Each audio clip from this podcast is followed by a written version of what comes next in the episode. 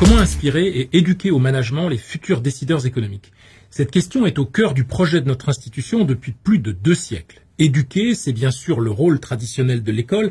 mais donner de l'inspiration à l'étudiant, favoriser chez lui l'inventivité et l'imagination, bref, toutes les formes de créativité dont elle ou il est capable, c'est un objectif pédagogique au moins aussi important. La partie la plus noble du management, c'est toujours finalement l'ensemble des moyens imaginatifs mis en place qui permettent aux organisations de réinterroger leur manière de faire et de penser. D'autant plus qu'à l'heure de la nouvelle donne technologique, écologique et sociétale, le business as usual ne peut plus constituer l'horizon indépassable des organisations. Nos étudiants sont par conséquent appelés à participer à cette réinvention de nos imaginaires collectifs.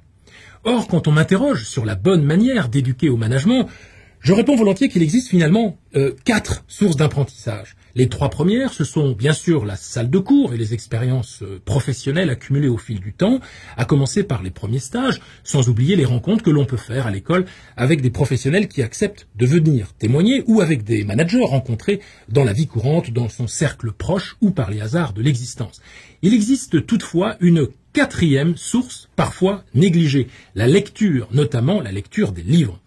De tous les livres d'ailleurs pas que des livres de management, littérature, traités de philosophie, essais en sciences humaines et sociales, toutes ces formes d'écriture qui nous rappellent, comme le prétendait Adam Smith en personne, que l'économie est d'abord une vaste scène où la société se raconte des histoires sur elle-même.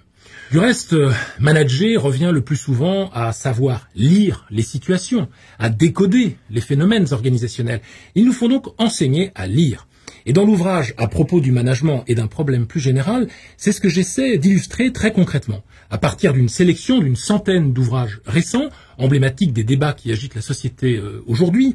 le bien commun, les bullshit jobs, l'IA, la stupidité fonctionnelle ou le social business, sur fond d'inquiétudes environnementales, j'essaie de tirer des enseignements pour aider nos étudiants à repenser les relations de travail, les rapports au travail et le sens qu'ils leur donneront bientôt. Avec cette approche, je tente finalement de renouer avec la grande histoire de SCP euh, Business School, celle d'Adolphe Blanqui, ce professeur d'économie politique qui a tant œuvré pour la reconnaissance de l'enseignement de la gestion en Europe. Mais j'essaie aussi d'apporter euh, ma pierre à l'édifice et de faire la démonstration que dans le management, tout est finalement culturel, que la seule gouvernance par les nombres ne peut constituer le fin mot de l'histoire économique, surtout en période de crise sanitaire où ce sont nos vies qui sont en jeu.